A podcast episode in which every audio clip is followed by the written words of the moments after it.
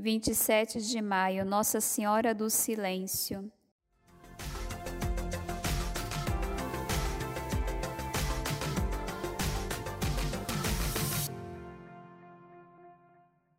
Atenta a tudo, Maria sabia silenciar, escutar e refletir em seu coração.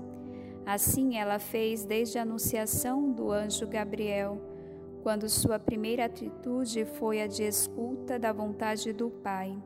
Em seguida, de acolhimento, eu sou a serva do Senhor, faça-se em mim a tua palavra.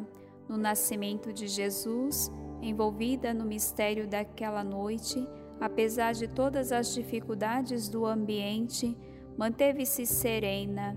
Em outra passagem, um menino se perde dos pais que o procuram incansavelmente até que o encontram entre os doutores.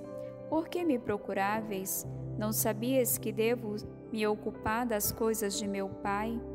Novamente Maria guarda no coração, cheia de paz e confiança, identificando a vontade de Deus. No Calvário, sua fé atinge o ponto mais alto Maria permaneceu em silêncio, sem se exaltar, sabendo que ali se cumpria a vontade do Pai. Assim, Maria nos ensina a parar diante de cada acontecimento e contemplá-lo com o coração, aos olhos da fé. O silêncio a ajuda a perceber em tudo a ação de Deus. Que hoje ela possa nos ajudar a encontrar em cada dia um rastro luminoso da presença do Pai que em tudo nos acompanha.